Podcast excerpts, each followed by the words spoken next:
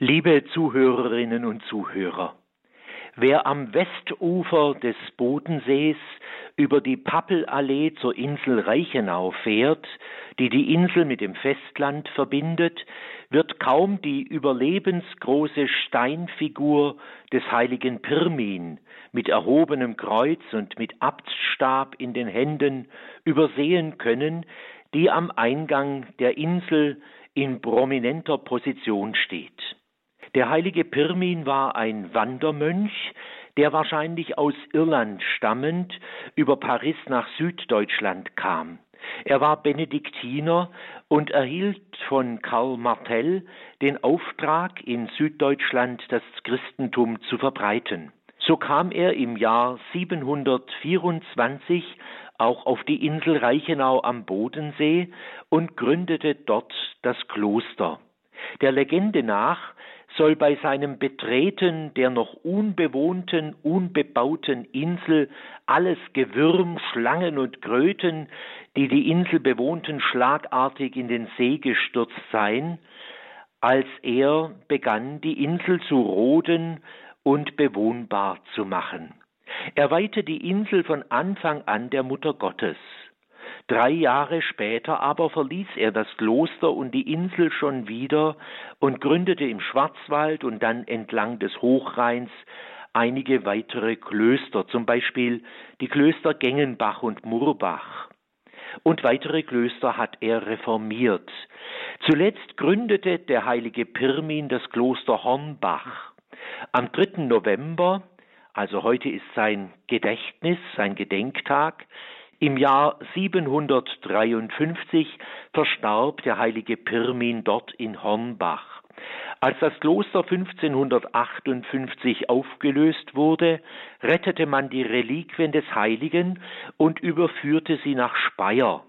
Von dort wurden seine Gebeine 1575 nach Innsbruck gebracht, wo der heilige Pirmin seither in der Jesuitenkirche verehrt wird. Zurück zur Klosterinsel Reichenau, die ja seit ihrem Gründer, seit jeher mit ihrem Gründer fest verbunden ist. Die Klostergeschichte und die daraus folgende Entwicklung des christlichen Glaubens, der immer noch sehr lebendig ist auf der Insel Reichenau, war ausschlaggebend für die Auszeichnung der Insel als Weltkulturerbe durch die UNESCO. Die wunderschön gelegene Bodenseeinsel wird bis heute nicht nur als Klosterinsel jedes Jahr von vielen Menschen besucht, sondern auch als unglaublich fruchtbare Gemüseinsel bewundert. Auf ihr also, der Klosterinsel und Gemüseinsel, verbinden sich sozusagen Kultus und Kultur zu einer beeindruckenden Einheit.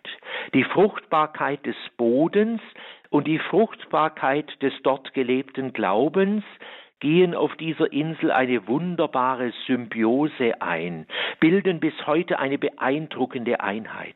Durch das Wirken des heiligen Pirmin wurde die Insel in diesem doppelten Boden, in diesem doppelten Sinne zu einem fruchtbaren Boden, nämlich religiös und pflanzlich oder theologisch und biologisch. So erhob sich im Jahr 724 das so rühmlich bekannte Kloster Reichenau, eine herrliche Pflanzschule der Bildung und der Tugend, das allein der Kirche 13 Erzbischöfe und 34 Bischöfe hervorbrachte. Pirmins Wirken in diesen drei Jahren, in denen er nur auf der Insel wirkte, war so gesegnet, dass ein Mitbruder von ihm eines Tages seine Gefühle ausdrückte mit den Worten Hochwürdigster Vater, seit deiner Ankunft lebt das Tote auf, das Verdorrte grünt und blüht, die ganze Gegend ist durch dich mit der Frucht des Lebens beschenkt. Pirmin musste bereits 727 also wieder die Insel verlassen, da es zu politischen Spannungen zwischen den Karolingern und den, dem Förderer Pirmins, Karl Martell, und dem alemannischen Herzogtum kam. Und so führte ihn sein Weg weiter Richtung Norden.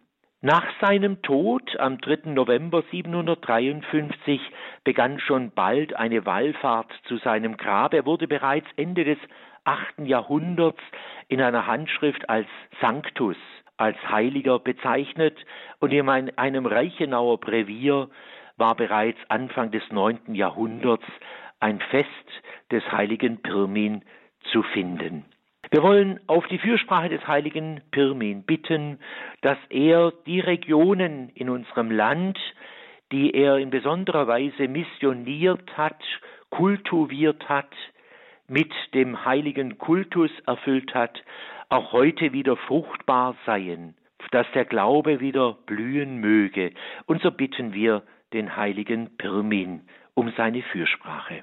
Gott unser Retter, Du hast den heiligen Bischof Pirmin gesandt, damit er unsere Väter im Glauben unterweise und Klöster gründe als Stätten des Gebets und der christlichen Bildung. Gib, dass das Wort der frohen Botschaft nicht verstumme und dein Reich in uns wachse bis zum Tag der Vollendung. Darum bitten wir durch Christus unseren Herrn. Amen. Amen. Und so wollen wir um den Segen bitten für Sie alle, liebe Zuhörerinnen und Zuhörer und alle, die Ihnen am Herzen liegen. Der Herr sei mit euch. Und mit deinem Geiste. Der Name des Herrn sei gepriesen. Von nun an bis in Ewigkeit. Unsere Hilfe ist im Namen des Herrn der Himmel und Erde erschaffen hat. Und der Segen des allmächtigen und barmherzigen Gottes, des Vaters und des Sohnes und des Heiligen Geistes Amen. komme auf euch herab und verbleibe bei uns alle Zeit. Amen. Amen.